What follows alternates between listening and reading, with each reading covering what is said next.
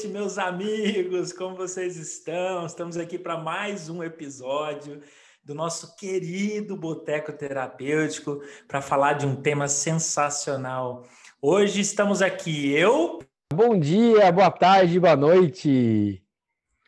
E tá aqui, galera. Vini Lucas com vocês. Bom dia, boa tarde, boa noite. Vocês estão percebendo como a gente está ensaiando? Ninguém fala mais junto um com o outro? É, Atropela melhoria mais. contínua. Melhoria Contratamos um coach para ajudar a gente. Levou 12 episódios para isso acontecer. Sensacional. Temos que pagar para né, galera? ensinar. É, mas de vez em quando a gente gosta de falar um por cima do outro. É sensacional. E é, o Cara, pior é quando a gente acerta o Ivan conta que a gente está ensaiando. é bom. Bom, galerinha, ó, hoje a gente tem um tema que é simplesmente espetacular e serve para qualquer pessoa. A gente vai falar hoje de hiperprodutividade com um convidado, amigo especialíssimo aqui no assunto. Mas antes disso, toca a vinheta aí.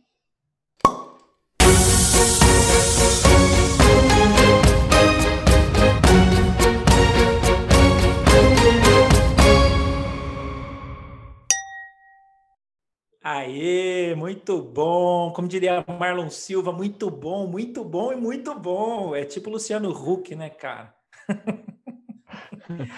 muito... estamos de volta, estamos de volta. Bom, galera, nosso convidado de hoje é pai de quatro filhos lindíssimos ou lindíssimas, né? Que tem menino, tem menina. Muito bem. Ele escreveu um livro sensacional chamado 100 Drops de Hiperprodutividade. É gerente sênior de RH do Grupo Kili, que é uma indústria sensacional de, de é, têxtil para crianças, né? faz roupas para crianças. É de Santa Catarina, essa indústria, de Pomerode, e a empresa já foi eleita entre as 150 melhores empresas para se trabalhar em 2018 e 2019 último ano do ranking ficou em 91º lugar. Ele é administrador de empresas com diversas formações voltadas para o desenvolvimento humano. Ele é Black Belt, Executive Coach com formação internacional e além de 22 anos atuando com gestão de pessoas, ele é também estudioso de neuroplasticidade, biohacking é, ou biohacking.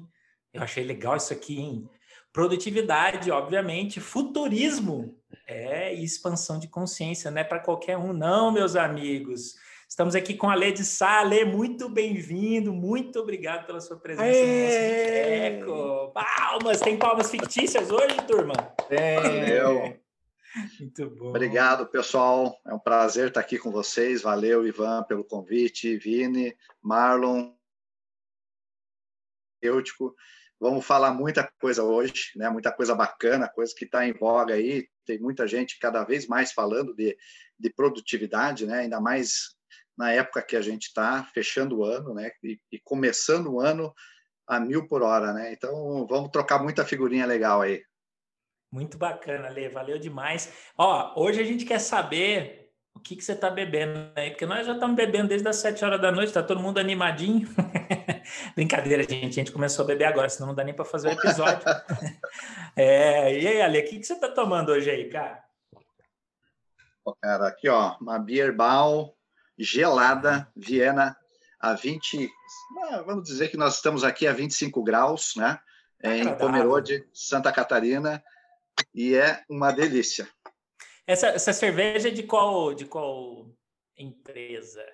Qual... Cara, é, é, aqui, então, dá para ver aí? Viena, Viena. Viena, Viena. Ah, garoto, show Viena. de bola. Deve ser da região aí, né? Porque aqui eu nunca ouvi. Muito é, legal. Aqui, a, aqui a, tem várias, é, várias é, cervejarias cervejas artesanais. Então, hoje é, é a cidade mais alemã do Brasil. Então, a gente está bem servido. Essa é uma cerveja que veio de fora, mas aqui nós temos a Short, tem Opa, enfim, tem uma série de, de cervejas maravilhosas aqui. Shopping. Muito bom. Que Marlão, o que, que você está bebendo, Marlão? Eu estou tomando uma gin tônica aqui com belas fatias de limão para poder dar uma equilibrada nesse boteco. Vocês estão muito. Marlon tá né? inovando, rapaz. Gin Marlon tá também tem, também tem álcool nisso aí, mano. Equilibrar o quê? Não engana ninguém, não. Não sei. Ah, vai que as pessoas ouvem e falam, pô, é água, né? Tônica com água. Eu gosto pra caramba. Quando tá muito calor, é bom pra caramba. Sensacional. E você, Vinão? Ó, hoje eu escolhi, hein, Van? Na minha adega de Escolhi na minha adega de três uma Black Princess por malte, Gold. Bom, não sei de onde que ela é ainda não. Depois ao- do longo do episódio eu vou falando, mas é boa. Descobre aí que isso é importante. Inclusive, se for fazer jabá, precisa saber de onde é, né, cara? Senão fica difícil. Eu tô tomando uma Baden-Baden mesmo, já falei para vocês dessa cerveja aqui, ó, de, de trigo, na realidade, com canela e frutas vermelhas. É Ô, sensacional. cerveja. ô, essa aí é boa, hein?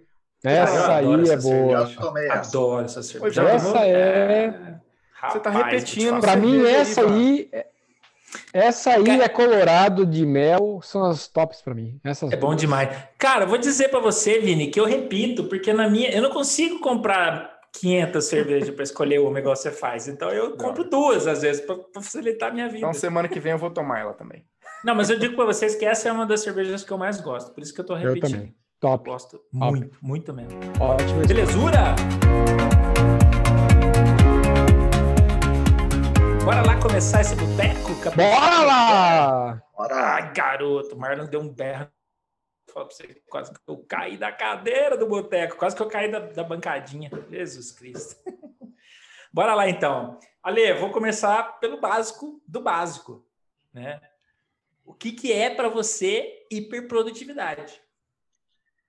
Que é hiperprodutividade? Putz, Uhum. Ivan, isso é fácil. Hiperprodutividade. Fácil, né? É, bem, cara, tem gente que fala que é fazer várias coisas ao mesmo tempo, né? É, Eu diria que é você, sim, poder fazer várias coisas, mas dentro de uma qualidade, dentro, que, de- dentro de uma, é, não só uma qualidade de vida, né? Mas você poder fazer isso muito bem feito, né? É, Encontrar atalhos e formas é, utilizando aí tanto a, a- a questões voltadas para o corpo, para a mente, para a alma, para técnicas, ferramentas e várias coisas, em que eu possa fazer mais coisas com o mínimo de energia possível. Rapaz, ó. Isso que é resposta sucinta que responde na lata. Como diz o Marlon aqui, as coisas é tudo na lata, né? Então, é rapidinho. E eu, eu fico curioso, na realidade, com uma coisa. Eu já li o seu livro, Sem Drops de Hiperprodutividade, e eu fiquei muito curioso do porquê que você decidiu estudar esse tema a fundo. Qual que foi Sim. aí a motivação para esse negócio? Conta pra gente um pouquinho. Sim, então, Ivan, assim, eu já, eu já estou aí há, há 22 anos né, na área de, de recursos humanos, então a gente está sempre falando, né, olhando para o negócio, olhando muito, é, principalmente para as pessoas, a gente percebe assim a, o quanto as pessoas estão estressadas, estão é, com várias coisas para dar conta ao mesmo tempo, e, eu não estou nem falando só no, no trabalho, né, porque o trabalho acontece mil mil situações que você tem que resolver e tem que dar conta, mas essa pessoa também tem a, a rotina de casa, pessoa tem a sua família, tem a comunidade, enfim. Então, como é que dá conta disso tudo? né? Como é que você Uhum. consegue chegar no final do dia, às oito horas, que nem a gente está aqui, né, é, num determinado horário e falar assim, pô, eu estou ok ainda, eu consigo ainda fazer mais um monte de coisas e não estou morrendo. Eu estou bem Consigo gravar um episódio do Boteco gravar um episódio, trabalhar o dia todo, dar conta da família. E como é que a gente faz isso? E aí eu fui cada vez mais me interessando, né? Tem questões voltadas a biohacking, o que, que as pessoas estão fazendo na questão do corpo, né? É, o que, que as pessoas de sucesso têm, eh, têm pessoas que administram eh, dezenas de empresas, né? Grupos gigantes, aí, eh, filantrópicos, né? É, empresariais, comunidades, mídia, um monte de coisa, e chega no final do dia, essa pessoa ainda tem disposição para fazer outras coisas, né? Então, o que, que esse cara está fazendo? E aí sempre me chamou a atenção, né? Qual é a Uhum. rotina? Qual é o hábito desse, desse cara? Né? E eu imagina que mais do que isso, assim, como é que eu faço para ser igual, né? Como é que eu faço para ser melhor? É, exatamente. É, né? Para ser, no mínimo, ali, é, vamos, vamos, ser, vamos ser bem sinceros, né? É, como é que eu faço para chegar perto, né? É, para poder ter uma uhum. disposição, para poder também dar conta do meu dia, né? E quando você vai estudar, você entende que existem padrões de comportamentos, né? E a gente uhum. sempre está olhando para esses padrões. Isso acontece de forma geral, né? Seja no trabalho, seja em casa, enfim, você sempre percebe uma linha tênue, assim, um, um, pontos em que as pessoas elas estão repetindo hábitos e fazendo coisas em comum, seja aquelas pessoas muito produtivas ou o contrário também, aquelas pessoas que sempre estão reclamando, que não dão conta, que procrastinam. Então, assim, uhum. qual é o hábito dessa pessoa, né? E foi isso que me interessou. Eu sempre fui muito curioso, né? é, estudando cada vez mais uma série de, de, de, formações, de cursos aí, sempre conversando muito com pessoas produtivas. E, e, e aí me, me atiçou, falou assim, porra, se eu tivesse que ter uma tese de doutorado, seria justamente para estudar e entender assim, qual é a centelha, qual é a faísca de inconformismo que essa pessoa tem, da onde que vem isso? Por que, que tem pessoas que são inconformadas e querem ser mais, querem fazer melhor, e outras que estão ok, assim, e não tem julgamento aqui de que um está certo ou está errado. Mas essa pessoa que é mais inconformada, que está buscando entregar mais e melhor, o que, que esse cara tem de diferente? Então foi aí que, que, me, que me atiçou a curiosidade. Muito legal. E ela, ela passou por, por um pouco de inconformismo da sua parte com a sua própria produtividade ou não teve nada a ver, não? Muito, muito, Ivan. É. Pegou no ponto, cara. eu chegava cansado em casa todo dia, não queria fazer mais nada. E é tudo, cara, assim, no passado, até a parte de relacionamentos, né? Eu via que por eu estava muito estafado, muito estressado, eu estava inconformado, assim, eu estava com sobrepeso muito acima do que eu estou hoje, né? Hoje eu estou eu me considero ok, né? Estou satisfeito, mas antigamente, uhum. e por conta disso, para mim o corpo sempre foi um gatilho, e não por uma questão estética, assim, sabe? Por uma questão mesmo de energia, de energia. Então, eu também, aí você fica mais carregando o dia no piloto automático, né? O dia passa, chega o relacionamento, às vezes, é, quando você chega em casa, é, é, é, normal, não tem nada de diferente. Então, você parecia, eu parecia que eu estava sempre naquele negócio do, cara, estou respirando, sobrevivendo, chegando à noite é. em casa, e eu estava muito inconformado com isso, uhum. né? E aí eu falei, não, eu vou estudar isso, quero aplicar em mim, ver se faz sentido e uhum. escrever, né? É, que quando você escreve, quando você ensina algo, você está mais aprendendo do que ensinando, na verdade. Com certeza.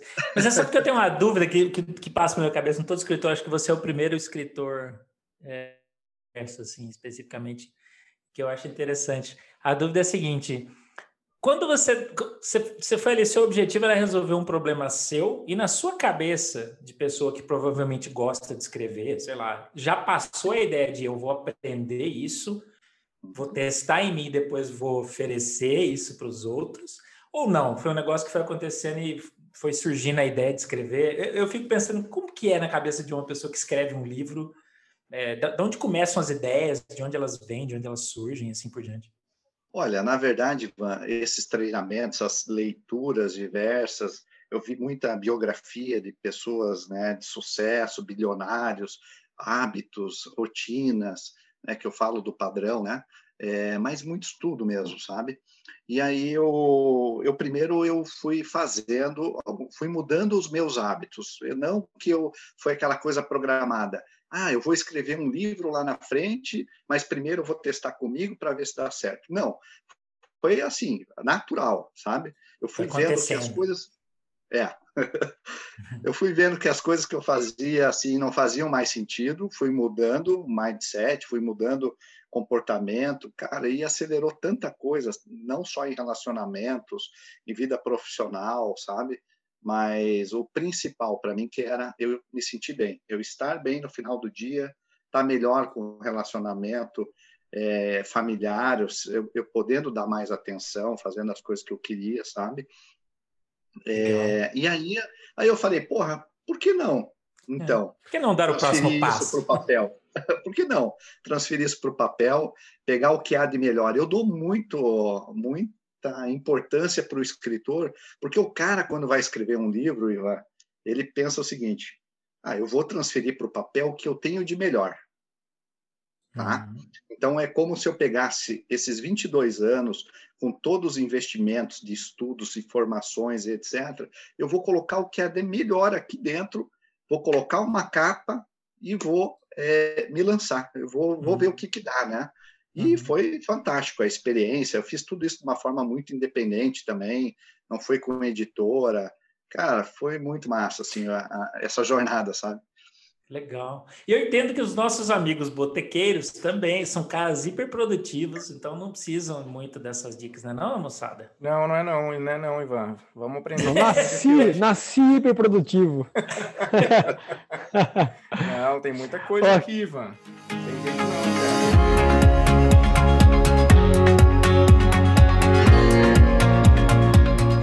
Eu queria até saber duas coisas, viu, viu, Aleia? Cara, que uma é a dúvida que eu acho que ficou para trás, mas eu quero saber ainda. Depois você fala um pouquinho do biohacking para gente, que é curiosidade. Ah. mas eu acho que a minha pergunta sabia principal... que sabia que o Vini ia perguntar sobre isso, eu sabia. Ai, cara, não dá para passar. acho que quem está ouvindo a gente também está muito interessado em saber. Mas, Ale, uhum. acho que um ponto que me chamou muita atenção de quando a gente começou a, a discutir muito sobre essa parte da, da hiperprodutividade, a gente olha na sua biografia, é que você dá uma ênfase muito muito sábia, sabe? Eu acho que né, na hora que a gente fala assim, essa hiperprodutividade está ligada a um equilíbrio entre corpo, mente e alma, Sim. técnicas e finanças. Na hora eu já, já imaginei tudo isso na minha cabeça, né? então, como Sim. que você monta um, um pouquinho, assim, cara, como que eu estou? E assim, o equilíbrio entre elas fazer realmente a diferença nesse, nesse estado de espírito, né? Uh, eu queria que você comentasse um pouquinho sobre isso, até porque eu, eu, já comecei a perceber um pouquinho desses padrões na hora que eu olhei para essas cinco palavras aqui. Falei assim, cara, poxa, a gente já cansou de falar, né? Corpo e mente sãs. Então, agora, na hora que você fala também do, do lado espiritual, da parte da alma, usando as técnicas também, que é o que você falou, do aprendizado, né? Quantas pessoas que produtivas que têm hábitos ali repetitivos que acabam levando a isso, né? E o equilíbrio das finanças, né? Alguma coisa que dá estabilidade para você conseguir colocar tudo isso para fora do papel. Conta um pouquinho para a gente como é que funciona essa relação entre todas essas frentes. Legal. Então, ah, Vini, vamos ver se eu consigo é, sintetizar, tá? É, usando aí todas as os pilares, vamos dizer assim, né?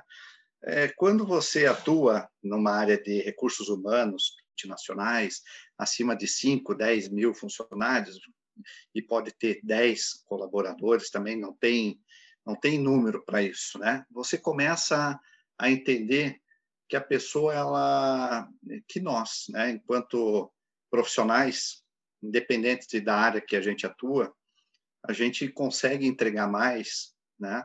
Se eu não estou com a cabeça é, pensando assim, pô, eu tenho conta para pagar, eu tenho um monte de dívidas, ou eu, sei lá, estou acima do peso, estou sem energia, é, não estou brigado com a minha família, não converso com a minha mãe, com meu pai, com a minha esposa, meu relacionamento é ruim para caramba, com meus filhos. Então, tudo isso afeta a tua produtividade, né? A, a Sônia Liubormirsky, é, da Califórnia, ela, ela fez um estudo científico gigante e ela fala sobre isso. Ela fala que é, o colaborador é, feliz, né, ele é 31% mais produtivo, né, três vezes mais criativo e 37% ele tem um poder comercial acima do que as outras pessoas. Tem uma, uma taxa de sucesso superior às outras pessoas. Puxa, e de onde que vem a felicidade? Né? É, um, é um tema que todo mundo fala, que todo mundo estuda, tem a psicologia positiva, com o Martin Seligman, tem, tem N estudiosos, né? o Mihaly Csikszentmihalyi, então tem muita gente falando sobre isso. Né? É, e aí, quando você começa a destrinchar e, e olhar para essas literaturas, você sempre vai cair nesses pilares, né? Corpo, mente, alma finanças. É, e técnicas são as questões modernas aí do dia a dia que a gente acaba usando, seja como método, seja como ferramenta né, de tecnologia mesmo, que, que assim é, existem várias formas da gente trabalhar a produtividade, né? Que você vê assim, porra, faz sentido. Se a pessoa não, não tem mais igual era antigamente, né? A gente de RH, inclusive a nossa escola ensinava isso para as outras pessoas a gente falava assim antigamente, não, você tem que separar, né? Eh, daqui para dentro da empresa é só profissional, lá fora deixa a tua vida pessoal lá fora. Porra, mas o ser humano é um cara integral, não tem, não tem como ser diferente, cara. Não tem como você deixar a tua mãe com câncer lá fora e eu, profissional aqui, eu vou entregar. Não tem como eu deixar a minha dívida lá fora e a minha cabeça tá limpa aqui dentro, sabe? Então você começa a olhar para essas coisas que, que as, é, muitas vezes a, os profissionais de RH, e eu me incluo nisso, a gente olhava para as competências, né, para as coisas ali, as melhores práticas, mas não, cara, é para o ser humano, para a pessoa, né, vamos olhar para o ser humano de verdade, quem ele é e quais são as aflições de cada um, né, e o que, que a gente pode fazer por isso, o que, que a gente pode é, fazer para poder ajudar nesse sentido também. E você, quando desdobra em programas ou técnicas, enfim, a gente percebe enquanto RH, enquanto facilitador dentro da empresa, a gente pode fazer muita coisa legal. Né? Então, a, é por isso que, que eu agrupei, né? por isso que eu, na verdade, eu separei em pilares, mas eu fiz questão de dizer, olha, é, são essas coisas aqui que faz com que a gente seja mais produtivo. Não tem como desmembrar, né? Que massa, que massa, show de bola. Sabe, dois pontos que me vêm fortes a, ler em relação a esse tema. Primeiro, assim, tema monstro, cara. Acho sensacional. Primeiro tema é assim, as pessoas confundem produtividade com fazer mais, né? Ainda confundem, é fato, né? Quando você conversa, e muita gente, muito alto executivo, muitas pessoas, quando você fala em produzir mais, significa, cara, tem que fazer mais, você tem que entregar mais. E na verdade é um movimento contrário, tá falando sobre poupar energia, né? Como é que você otimiza o tempo. Então, ponto, Léo, eu queria que você falasse um pouquinho mais ponto, eu queria também que você comentasse que eu acho que é uma crença do mundo corporativo ter mais produtividade tem a ver com bem-estar, ter mais produtividade tem a ver com cuidar da própria saúde, que é um dos itens que acaba sendo deixado de lado né, na jornada executiva corporativa. Por que eu falo isso? Que algum tempo atrás eu passei por um processo de alimentação, no qual eu fui buscar mais conhecimento sobre alimentação. E aí um ponto importante na minha jornada que eu percebi foi que a minha carreira afetava diretamente a minha alimentação. Olha então as pessoas, as pessoas perguntam para como assim nada a ver? Cara, eu, sim, o fato de você muitas vezes estar cultivando uma obesidade pode ter a ver com o estilo de liderança que você tem. E esse negócio assim abriu a minha mente, né? Por quê? porque a forma com que eu conduzia, eu lidava com a minha energia no dia a dia, afetava diretamente a ansiedade com a alimentação. Então, é um negócio sistêmico, é um negócio muito interessante que eu vejo que ainda, né, quando a gente pensa em produtividade corporativa, a gente pensa em resultados e números né? Falando em religião, é espiritualidade. É que está com essência espiritual. Então, acho que esses são os itens assim que eu acho fenomenal no ponto que você está trazendo aí. Se você puder comentar um pouquinho sobre isso. Muito legal. Vamos olhando para o tema espiritualidade, é, Marlon. Pô, cara, e, e, ainda existe muitas crenças, muitas coisas, né? Quando a gente fala da espiritualidade, o pessoal acha que é religião ainda. É, embora o mundo moderno ele está cada vez mais, eu acredito que ele está ficando cada vez mais esclarecido, né? Em várias coisas. É, e mais espiritualidade, ela, ela tem a ver é, com você se conectar. Primeira coisa, você se conectar. Eu tenho que estar bem comigo, né? É, mas como é que eu faço isso? Quais, quais, são, as, quais são os insights, quais são as, os hábitos, quais são as coisas que, que eu uso para mim, para minha vida, que serve para mim. Não existe existe é, sugestões e, e, ideias ali, né? Os drops no livro de várias coisas que dá para fazer, né? Mas você pode criar os seus e, e, complementar ou substituir por outros, né? Ali é só uma ideia mesmo, que são vários, inclusive. Mas um exemplo, eu me conecto comigo quando eu, é, eu e aí eu gosto de fazer três coisas ao mesmo tempo. né? Um exemplo, eu posso correr, sair para correr de madrugada, colocar um fonezinho no ouvido, né? É, e colocar um podcast, né? Um, um boteco terapêutico aqui, aprender. Com certeza vou. Ah, só pode ser, né? É que não tem é outro. Né, então... Vai ter muito conhecimento aqui né, nas minhas corridas, cada vez mais. Ou você pode, eu gosto de ouvir músicas mais tranquilas às vezes, olhar. Então, quando eu falo três coisas, eu estou correndo, eu estou me conectando com a natureza, que eu gosto de uns atalhos aqui, a cidade pequena, então a gente tem esse privilégio também, né? Natureza e ouvir, né? Músicas, sons ou é, conteúdos de qualidade. Isso é legal. Estou me conectando. Eu começo, né? Me conectando dessa forma. Aí quando eu chego para em casa eu não vou direto para o banho, né? Algumas vezes eu gosto de fazer duas coisas. Eu tiro os tênis e vou caminhar na grama, na terra. Isso cedo, bem cedo.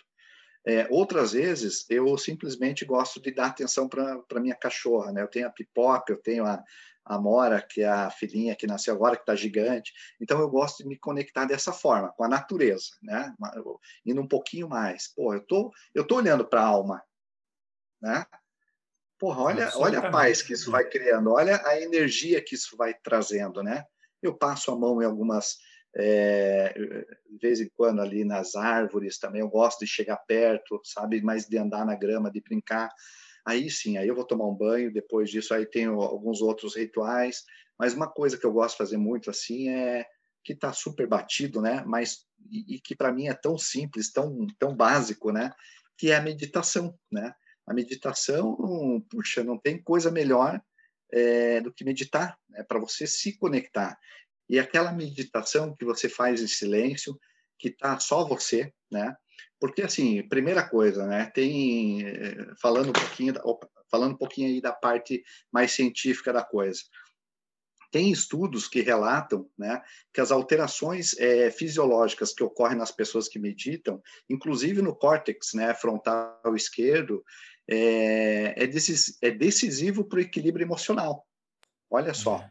Então, é, os neurocientistas, né, eles constatam aí que exercício mental regular, desde que você faça sempre, né, ele modifica a célula cinzenta.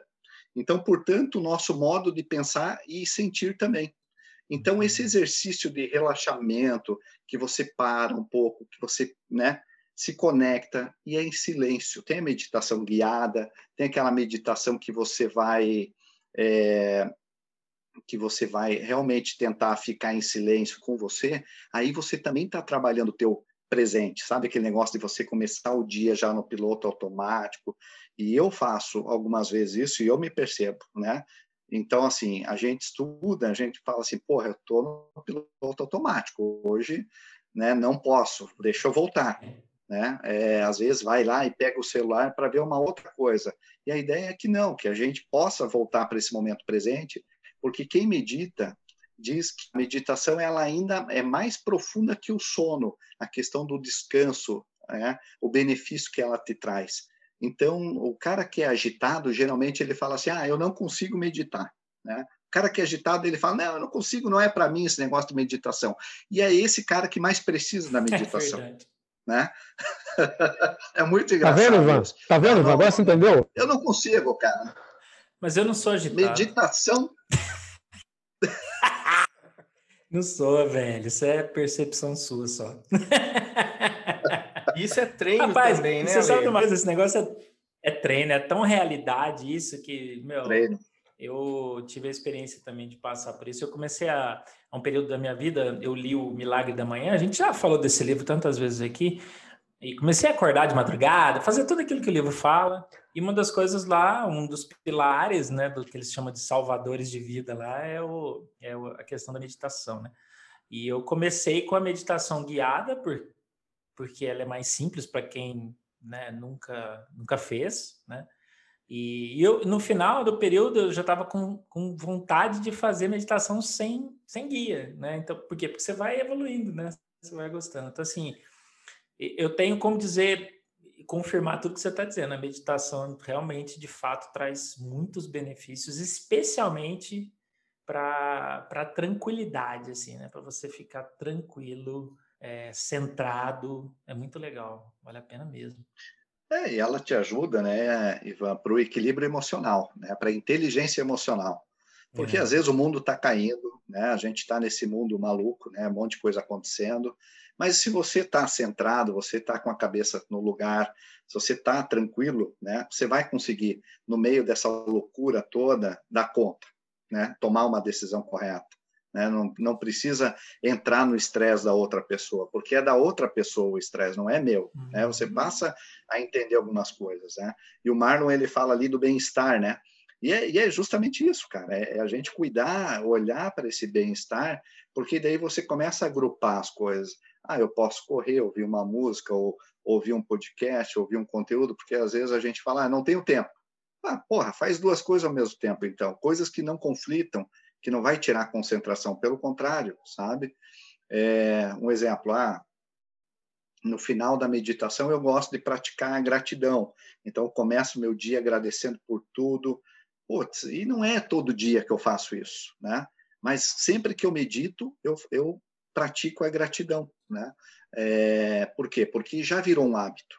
Eu não consigo terminar a meditação sem fazer um agradecimento, uma prece, né? É, a minha oração que, que, que eu criei, uma oração pessoal, né? É, para me conectar com, com o divino, mas assim é, é, como eu faço, é como eu começo o meu dia. É, e aí tem, ainda tem pessoas que falam assim, ah, mas isso é uma besteirada, isso aí não vale para tá, mal, mal faz. Se não faz mal, cara, então.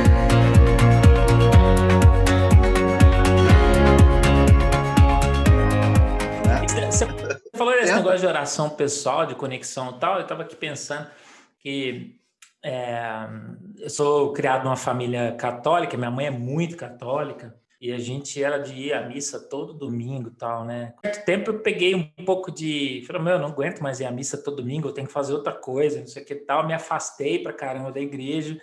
E passou um tempo em que eu comecei a falar para mim: eu tô, eu tô afastado da igreja, mas eu não estou afastado, na minha concepção de Deus, né? E eu comecei a criar, na realidade, momentos específicos onde eu gostava muito de me conectar com Deus, de conversar com Deus, como se eu estivesse conversando com vocês aqui, ó. Tô aqui e, e comecei a fazer isso é, em momentos específicos dentro do carro, indo para o trabalho, por exemplo, que é um momento que você está sozinho, né? Você pode escolher fazer várias coisas, né? Ouvir o podcast do Boteco, né? ler o livro. Não, ler o livro não dá porque você está dirigindo. e eu decidi me conectar ali. E foi, são as experiências mais legais de conexão com a espiritualidade, ou com Deus, ou com o que quer que você chame, né? Isso são as experiências mais legais e que fizeram os meus dias melhores também. Então, acho que tem muito disso, né? Dessa, dessa visão do cada um tem o seu jeito de fazer, mais fácil. Com Quanta certeza. dica legal até agora, hein, moçadinha? Nossa, Vini tá até ali pensando, ó, o Vini tá processando o negócio ali, ó. Ah, dele tá eu, eu, ia, eu, ia, eu ia pedir pro, pro, pro Alex se ele podia se compartilhar pelo menos três, três grandes dicas que tem no seu livro para quem quer começar. Nossa, o que, que você falaria? Pegou minha pergunta, mano. Que absurdo. O negócio aqui é papum, cara. Demorou porque passou. vida. Na verdade, o livro se chama 100 Drops de Hiperprodutividade. Mas não é só 100, né? Tem uma pegadinha aí no livro, tá? É, mas assim, cara, tem tanta coisa legal, tanta coisa. Eu vou pegar algumas coisas que eu vou, eu vou, vou trazer três drops que eu gosto muito, tá? O, o, primeiro drop, assim, que eu, cara, eu, eu sou fã, assim, sabe? É, é, é, um que eu aplico na prática mesmo, já faz muito tempo, né? É, e que muita gente já conhece. Ele era um cara que ele mostrou, ele conseguiu demonstrar através de estudos, né, que 80% da terra na Itália é por cento da população. É, então, ele desenvolveu o princípio de Pareto. Ele viu, ele observou que no seu jardim, 20% das vagens também continham 80% das ervilhas. Puxa, aí você pensa, faz sentido isso? Né? 20% traz 80% do resultado. E como é que eu faço isso para aplicar no meu dia? Se eu não tivesse uma hora, né? se eu tivesse é, 20% do tempo né, disponível só, se eu tivesse 12 minutos para fazer, o que, que eu faria em 12 minutos? Porque a gente é, entra muito fácil na armadilha de que, como eu não tenho uma academia, então eu não vou fazer exercício. É ou não é? Aí a gente pega, cara, mais 12 minutos intenso num exercício que te traz mais resultado, porra, valeu por uma hora. E se não valeu também, tá tudo bem. Você não entre em não fazer nada e fazer 12 minutos, no dia seguinte, quem sabe, a partir do momento que você adquiriu o hábito, você vai tentar fazer 15. E é natural que você vai para os 20 e cresça, evolua cada vez mais. E se não evoluir também, tá tudo certo, né? É, e é mais ou menos isso. Como é que eu aplico a lei de Pareto na minha vida? E aí, quando você pega a técnica de Pareto e a técnica do minimalismo, que tem estudos que falam que só o minimalismo aplicado na sua vida já é o suficiente para te trazer felicidade, né? Porque quanto menos coisas você tem para gerenciar, para olhar, sabe aquela coisa da organização, de usar só aquilo que precisa usar, né? é, já te traz felicidade. Agora, quando você aplica Pareto com minimalismo, a coisa fica melhor ainda. Né? Antigamente, eu sempre trago esse exemplo, mas eu gosto, tá? Na prática, ele ainda é, ele é, ainda tem muita gente que, que pratica, né? Que eu vejo que acontece no nosso dia a dia. Então, um exemplo: você tem uma carteira, cara, que você coloca no bolso e, e senta até de lado às vezes, porque essa carteira é tão grande, tem tanta coisa ali que você não usa. Menos dinheiro. Que você olha, Tem tudo menos dinheiro, né? Menos dinheiro, né? Aí você olha para aquela carteira e fala, cara, eu não uso nada do que está aqui no meu dia, só um cartão. E quando eu precisar do cartão de saúde, a CNH, então, e ali tem tanto papel, tanta coisa, sabe, que a gente não usa e isso toma energia. É, é, no, no é, coach, né, a gente fala do coach quântico. E serve para amizades também, né? As amizades que a gente carrega, é, de 20 anos atrás, de 30 anos atrás, que é só por medo de desapegar, de você ficar preso àquela história, aquela coisa, isso também te toma energia, né? Então serve para tudo, né? A, a, questão do minimalismo. O que, que, quais são os amigos que vale a pena realmente eu parar, é, receber na minha casa, eu visitar eles, boteco, quem né? são as pessoas. Eu não fiz essa reflexão, boteco, cara, ainda. Eu preciso fazer, tô levando uns caras para boteco, não sei se vale a pena. Vou pensar, gostei é... dessa dica aí. Mas, Ivan, é verdade ou não é, cara? Não tem gente que às vezes você tá lá, tá tomando teu tempo, assim, mas, cara, tem uma vibe, tem uma energia que era há 30 anos atrás, há 20 anos, há 10, fazia é. sentido. Hoje pode ser que não faça mais, mas você tá pegado à é. história. Tem um apego né? emocional forte no negócio. Né? Muito. E a gente carrega essas coisas. Carrega na carteira, carrega na vida, né? É, com certeza. É, e, e, e, para tudo, na, na, mesa de trabalho. É, você falou, você pediu três, né? Então, eu falei do minimalismo, da Pareto, é, e aí, na parte de, eh, de corpo, dá para dá a gente fazer tanta coisa também, mas vamos, vamos, vamos continuar na parte de técnicas, cara, que eu gosto muito. O flow, né? como é que a gente trabalhar, como é que a gente trabalha o flow é, na nossa vida? O que, que é o flow, né? O flow é a gente entrar em fluxo, é aquele tesão que dá as coisas. Aqui nem nenhum trabalho para nós, isso aqui é uma delícia estar tá fazendo a gente adora falar dessas coisas, né? A gente aqui tem um grupo de pessoas que, porra, tá, é um prazer, né, tomar uma e, e falar sobre essas coisas. Então, isso para mim é flow, né? O tempo vai passar, o tempo passa, você fala, porra, já passou uma hora? Não acredito. Nem comi, nem fiz isso, nem dormi, nem não sei o quê. Por quê? Porque você entrou num projeto, entrou fazer uma coisa que o tempo passou e você fala, porra, não acredito. Sério. já, já foi o tempo, né? É, e isso é flow. E como é que eu gero flow nas pessoas? Né? E o pai do flow é o Mihaly Csikszentmihalyi, né? E esse cara ele fala o seguinte: existe um gráfico, ele estudou isso, né? O pai, inclusive, do Mark Seligman, que é o pai da psicologia positiva, e esse cara ele fala: olha, cara, tem um, gráfico que eu desenvolvi de flow é, que ele, inclusive, falou com diversas pessoas, e, e tem pesquisa científica em cima disso, que é mais ou menos assim, o gráfico dele, né? O X e o Y. Então, numa parte ele tem o desafio, num eixo ele tem o desafio, e no outro eixo ele tem habilidades, né? Ele quer dizer o seguinte, imagina a gente como gestor, como eh, aqui falando como RH também, como isso eu posso levar para a minha vida pessoal, né? E o, e o gráfico é mais ou menos assim: a parte de desafios e a parte de habilidades. Tá? Se eu entrego o desafio alto para uma pessoa que tem uma habilidade baixa, tá? ela não tem habilidade para aquilo e o desafio é muito alto. O que, que vai acontecer nessa pessoa? Vai gerar ansiedade, vai gerar preocupação. Essa pessoa, no mínimo, vai ficar ansiosa. Né? E se o contrário acontece? O desafio é baixo e a competência dessa pessoa é muito alta. Desmotiva, é tédio, essa pessoa relaxa, né? E ele encontrou o ponto de equilíbrio. Ele fala assim: nós temos que encontrar o nosso ponto de equilíbrio, que é o desafio alto e a competência alta, ou você vai baixando isso do, do tamanho da competência ou do desafio, né? Mais um exemplo eu, não, eu tenho que olhar a competência da pessoa e o desafio que eu estou dando para ela. Não pode ser muito acima e nem muito abaixo. Mas uma coisa também eu posso fazer.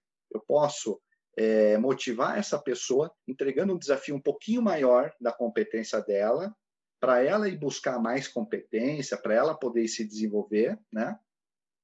Ou o contrário também, uma pessoa competente, eu posso não só dar desafio, eu posso tanto desenvolver o desafio como a competência.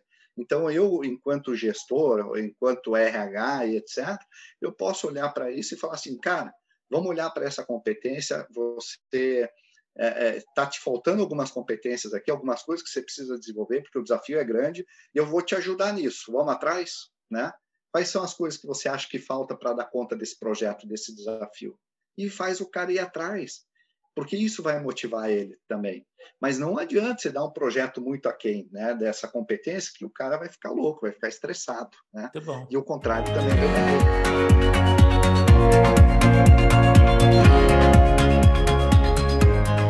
eu queria até pegar um pouquinho disso aí, viu, Olê? Porque eu acho que é bacana quando a gente pega essas dicas, porque ajuda a elevar as pessoas que estão ouvindo a gente para um patamar de onde que elas querem achar talvez até nessa, nessa, nessa visão do desafio que ela quer frente às competências. Agora, uma coisa que eu acho que eu queria ouvir um pouquinho de você, e eu acho que as nossas pessoas ouvintes também vão, vão querer um pouquinho, é assim: e se eu não reconhecer a minha não produtividade? E se eu não reconhecer o meu desequilíbrio entre todos aqueles outros aspectos que a gente vem conversando, né?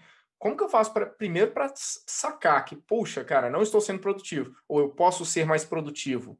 Então, qual que é essa, esse gatilho, né, para a pessoa que está ouvindo a gente aqui e fala assim, posso ser melhor, posso produzir mais? Boa, boa, Vini, mandou bem. Rapaz, cara... que pergunta é essa, hein? Você virou um jornalista dos bons, viu, Vini? Rapaz. Ah, a gente vai, vai Vamos tentando, lá. né? É... Assim, para eu poder reconhecer. Primeiro, assim, tem que ser, tem que gerar um estresse na pessoa, né? Se eu não reconheço, eu não vou atrás, porque eu não sei que eu preciso. É mais ou menos a janela de Johari aqui, né, que a gente está falando. Mas assim, cara, vamos lá. É... Agora, digamos que, será que eu sou produtivo o suficiente? Eu estou preocupado com isso. Esse ponto que você trouxe dessa forma, Vini, faz refletir o seguinte: Cara, eu não sei se eu sou, estou preocupado com isso. Aí sim, aí me chama a atenção e eu vou atrás para. Eu reconheço que podes. Tenho dúvida, eu reconheço que eu tenho dúvida que eu não sei o quanto eu sei, né? é meio louco esse papo aí, mas não é à é, toa que nós estamos né, nesse podcast. Mas é. Então, assim, se eu não estou preocupado, eu não tenho essa curiosidade, está tudo bem, eu não vou atrás, né? Agora, se eu estou com a dúvida, tem uma ferramenta maravilhosa, a melhor de todas, para falar, né? Que como é que eu vou reconhecer, como é que eu vou ter a certeza de que eu estou entregando o meu melhor? Vamos, vamos dar um exemplo. Eu sou um gestor de uma empresa, tá? Ou sou um especialista, um profissional dentro de uma empresa. Qual é a melhor forma de saber se eu estou entregando aquilo que eu deveria entregar? Eu não estou falando aqui de avaliação de desempenho que te dá aquele feedback anual, é, que você leva um ano para receber um feedback para falar coisa que você fez há 12 meses atrás ou seis meses atrás. Não. Eu estou falando um papo cabeça, um papo, um papo igual nós estamos tendo aqui, de você chegar para o cara certo, ou melhor, para as pessoas certas, na hora certa, e tomar um café. Né? E, e, a partir desse momento, você vai chamar o cara e vai falar assim: olha, eu queria tomar, marcar um café contigo, mas para trazer, eh, para falar um pouquinho de uma situação específica, de um assunto específico. E nesse café você traz a situação. Né? E qual é a situação? Na tua, na tua visão, e aqui, ó, sem, sem nenhum melindre, e eu estou usando isso e você, porque eu sei que você é um cara sincero, vou falar para a pessoa, é, e eu sei que você tem a maturidade certa para poder me responder isso. O que, que eu preciso fazer para entregar melhor do que eu, que eu entrego hoje? E eu não estou perguntando para o cara se eu entrego é, abaixo da expectativa ou não. Se eu entrego no 10 para ele, eu quero saber o meu 11. É isso. Né? Então, a tua conversa com ele, você não vai constranger ele já. Só pela pergunta você já não constrange. Como é que eu faço, na tua visão, o que, que eu poderia fazer melhor para entregar acima daquilo que eu já entrego hoje na tua visão? Isso eu posso falar para o meu chefe, para o meu superior, eu posso falar para o meu par, eu posso falar para minha esposa, para o meu filho, inclusive a gente faz esses papo cabeça aqui em casa também. Filha de nove anos, a gente dá feedback, a gente pergunta, Ô filha, fala uma coisa assim que o Teteu faz, o irmão, né, de 18, que o Teteu faz assim que você gosta muito. Aí ela fala o comportamento. E uma coisa que você não gosta, que ele faz assim que, putz, você fala, aquilo ali não é legal. E elas falam com nove anos. Né? Que legal. Isso, isso vai, vai, vai criando já um negócio de desenvolvimento, de, pô, não quer dizer que está ruim, que tá, mas assim, se eu posso fazer melhor, ou tem algo que eu estou fazendo que te atrapalha, né? É, e eu, eu, sempre uso isso no, quando eu dou um feedback para a minha equipe também, né? Alguns, no final, sempre pergunto, me conta, o que, que eu estou fazendo hoje que te atrapalha? Porque eu sei que eu te atrapalho em algumas coisas. Não vem me dizer que eu não atrapalho. Eu sei que vocês têm um grupo só para falar... Todo mundo atrapalha, isso aí. Não, vem me contar a historinha que eu sei que eu te atrapalho. E o contrário, o que, que eu faço que te ajuda, que você acha legal? Mas o que eu quero saber de verdade é o que, que eu estou fazendo, ou melhor, o que, que eu não faço, que eu poderia fazer para te ajudar, o que, que eu estou fazendo que eu nem sei, mas está te atrapalhando. Isso é, é, é ouro, né? Então, assim, como é que eu posso ser mais produtivo? Como é que eu posso entregar mais? Isso sempre está em, em, questões ligadas a comportamento. Pô, quando você fala tal coisa, quando você faz tal coisa, ou você usa lá um relatório que você me manda, cara, e podia usar uma tabela dinâmica, podia me mandar a informação mais mastigada. Então, tem sempre alguma coisa para melhorar. E você vai evoluindo. E ninguém melhor que você perguntar para a tua equipe, enquanto líder, né, fazer essa pergunta mágica lá na hora do feedback ou na hora do cafezinho. Chama, a pessoa vai até se espantar, vai falar: pô, você me chamou para te dar um feedback, é isso mesmo? É isso, me conta. Eu quero poder te ajudar. Estão tão mal acostumadas, né? Aí, Marlão, feedback na lata.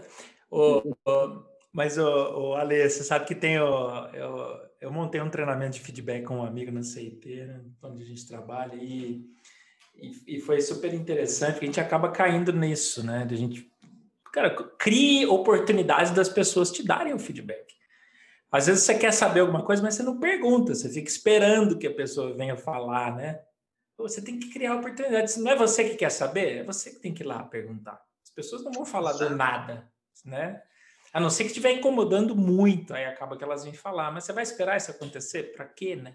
Então, não achei precisa, muito né? legal a dica de fazer isso com filhos. Nossa, que legal. Massa, né, cara? Porra, legal. A minha demais. esposa, ela, é, ela trabalha com isso também, sabe? Com a, com o desenvolvimento de adolescentes, de, de pais, inclusive.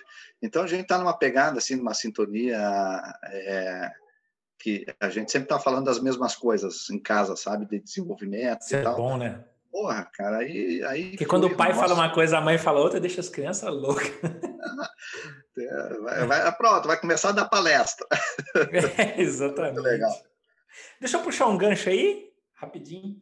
Ó, a gente está próximo aí do final, mas antes da saideira tem umas coisas interessantes aqui. É, no livro você comenta, você usa algumas terminologias muito interessantes. Primeiro que você usa o conceito do Ikigai, conceito japonês do Ikigai, né? Sim. Que teoricamente, traduzindo livremente, seria a razão de viver, mas a gente sabe que é muito mais do que isso, tem muito mais coisa envolvida. Bela dica, inclusive, de livro, né? É, é sensacional esse livro Ikigai. Você fala de full life, você fala de savoring, você fala de várias, várias palavrinhas ali que eu achei muito legal. E aí eu fiquei pensando é, qual que é a relação disso tudo com hiperprodutividade? Já que a gente está falando de hiperprodutividade, você comenta isso bem no início do seu livro. Eu fiquei curioso com isso antes da gente sair para a saideira. É, tem, tem algumas, algum, algumas terminologias aí, né? O savoring, é, imagina você fazer uma viagem. E tudo isso, Ikigai, savoring, é, é, que mais? Qual foi outro full termo? Time, você falou, né? full time, é, full tudo, time. tudo full time, né, cara? Full time. Então, a vida plena, né? É, tudo isso tem a ver com, no final, com uma palavrinha só, né? É você estar presente. É uma frase, né? Você estar presente. É o, o presente. Uhum. Essa é a palavra. É, e o Savoring traz muito esse conceito também. Imagina você fazer uma viagem é, e tem muita gente que às vezes viaja e você pede para contar como é que foi a viagem, é, e aquilo que ela conta é mais ou menos o que aconteceu com ela mesmo. É uma visão de helicóptero. bem né? por cima. É bem por cima e às vezes é aquilo que a pessoa viveu mesmo, porque ela está tão preocupada com outras coisas que, que acaba não experimentando como deveria, como poderia, né, experimentar. Em é, épocas você... de redes sociais, né? Tem que tirar aquela foto, tem que ficar linda, mas você nem sabe que foto que você tirou, você já postou, mas você não sabe nem onde você estava, né? Nem onde você estava, o prato você já postou, mas acabou né, pedindo. O que você queria era postar, não era comer, experimentar, né? E o Savoring traz muito esse conceito, você experimentar, você viver, vivenciar tudo é, usando o tato, o paladar, o olfato, o relacionamento, sabe? Então você vai num lugar, você quer comer a comida típica daquele lugar, você quer é, viver, você quer conhecer os lugares que aquele, aquela comunidade vivencia, conhece. Né? Você quer sentir o cheiro, você quer sentir o, o, paladar, você quer falar com as pessoas naquele lugar para ver como é que é o sotaque, como é que elas falam tal coisa, como é que, sabe? Então é você se conectar. Então tem a ver presente, né? Você estar presente para se conectar.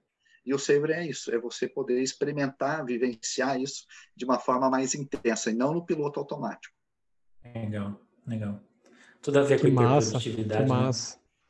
Parece, lembra bastante a questão do mindfulness mesmo, né? Do mindfulness, né? De você estar é. tá ali presente no momento. Legal, legal pra caramba. E, e usar Muito técnicas, massa. né? De respiração, né? Você parar um pouquinho, às vezes, no teu dia, duas vezes, às vezes, sei lá, pode ser às nove, pode ser às dez, às onze, mas faça duas, depois você vai fazer três vezes, né? Você que decide, né? Muito respira, bom. para e é. respira três vezes, cinco vezes para você estar tá presente, ah, estou respirando agora, vou dar um tempo, vou tomar meu café, sabe? E você parar um pouco naquele caos todo que está acontecendo, você vai, é, pode cair o mundo, agora eu vou respirar. Vou tomar café. vou tomar café.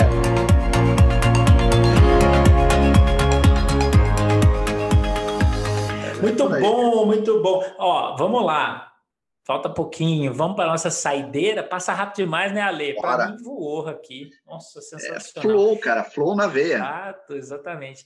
A saideira a gente dá dicas. A galera já sabe, mas na saideira a gente dá dicas muito bacanas que você pode utilizar. Pô, esse episódio foi inteirinho de dicas. Inteirinho de dicas. Então vai ser difícil até escolher aqui, mas eu já escolhi a minha. Achei bem legal. É... Ah, tem uma coisa muito interessante. Eu, eu, eu vou passar, obviamente, para os meus amigos aí, mas antes de passar, eu estava dando uma olhada rápida aqui e percebi que tem algumas dicas muito simples no livro, muito simples. Ah, e também outra coisa.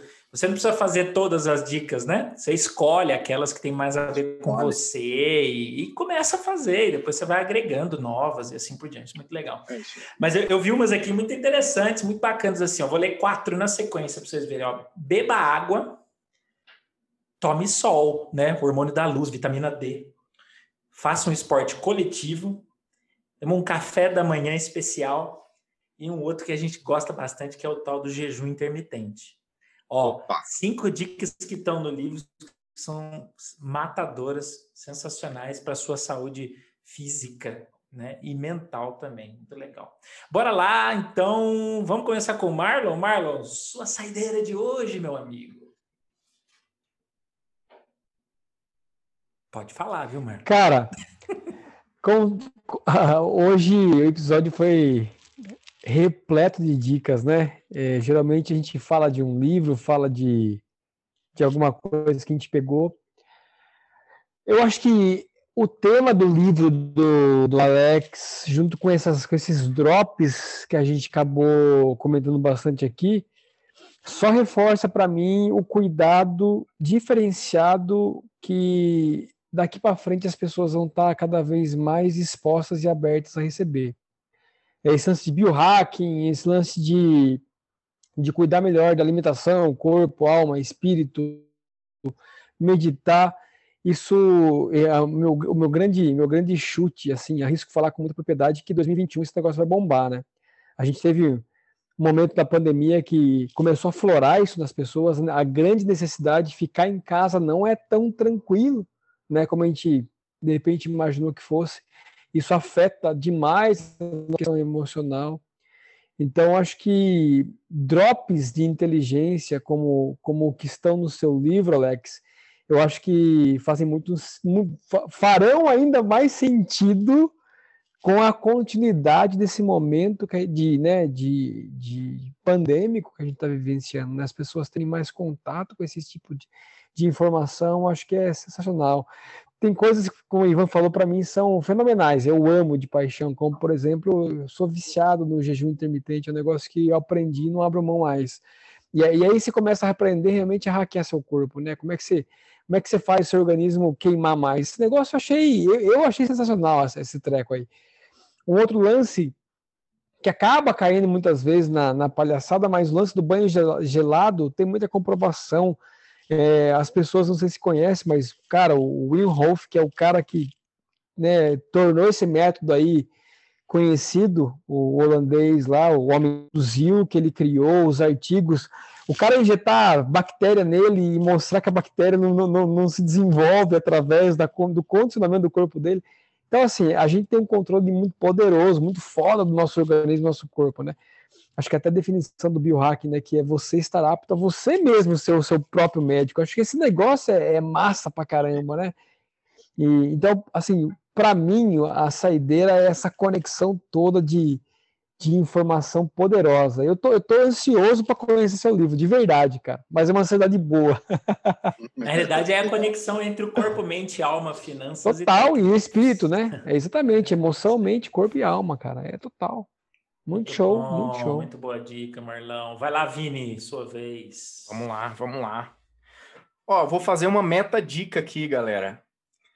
Eu vou lembrar do episódio 7 do Boteco Terapêutico, que a gente fala de procrastinação.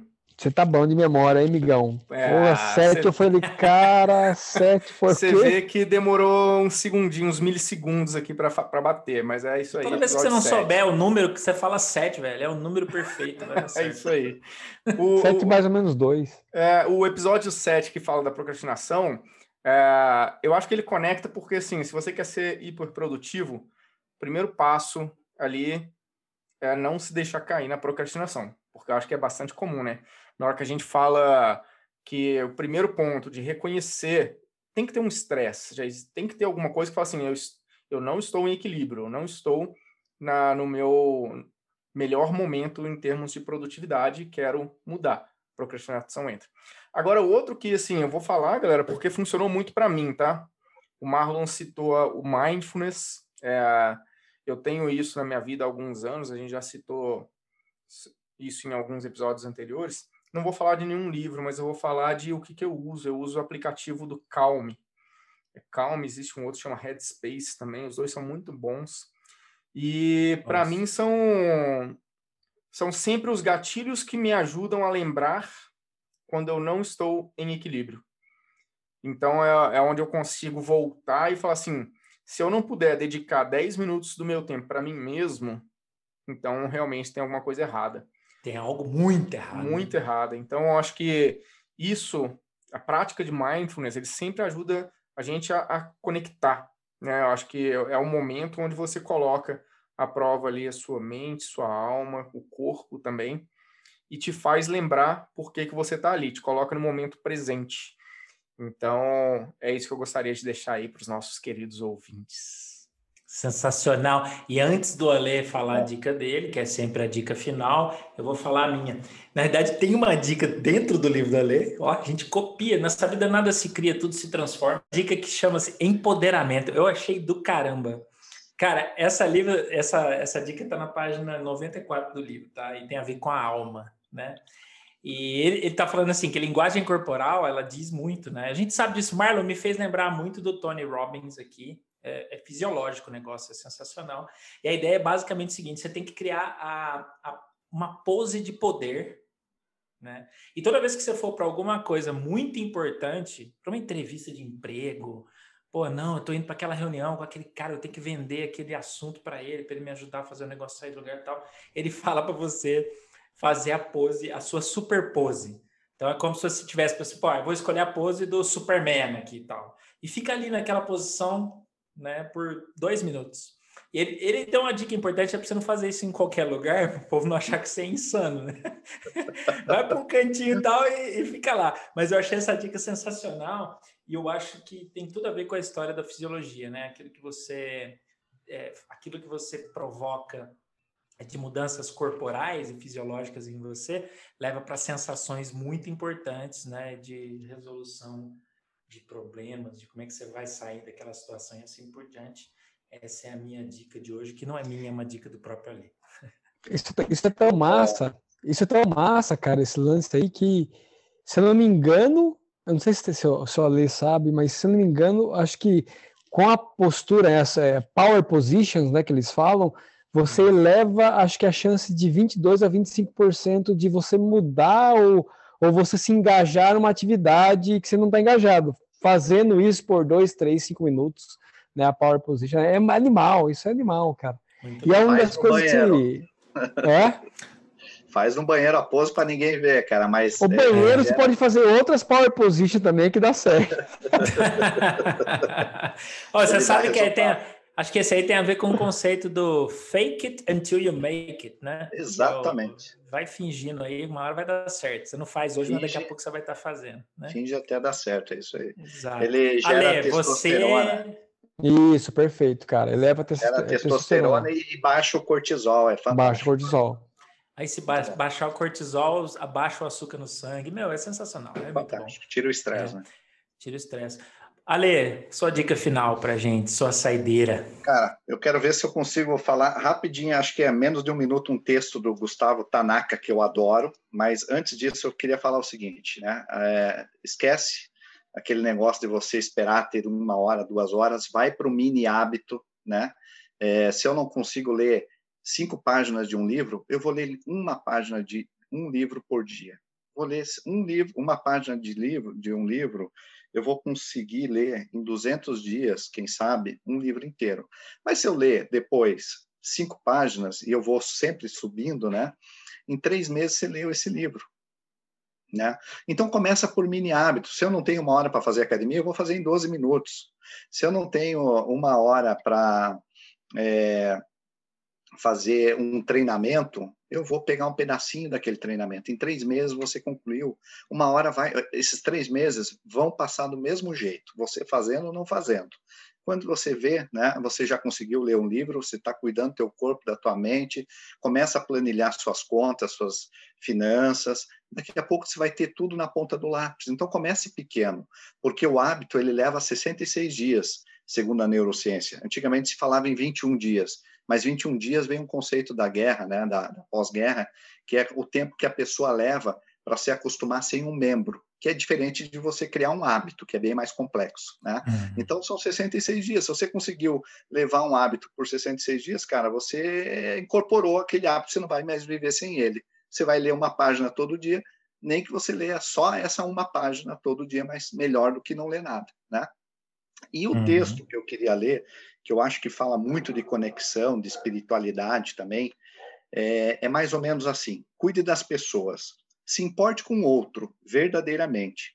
Imagine o seguinte cenário: você e uns 10 amigos foram viajar juntos, alugaram uma casa, chegaram, passaram um dia juntos e foram dormir, cada um no seu quarto. No dia seguinte, algumas pessoas acordaram bem cedo, outras ainda estão dormindo. Você acha que essas pessoas que acordaram mais cedo são mais evoluídas que os que ainda estão dormindo? Elas apenas acordaram mais cedo.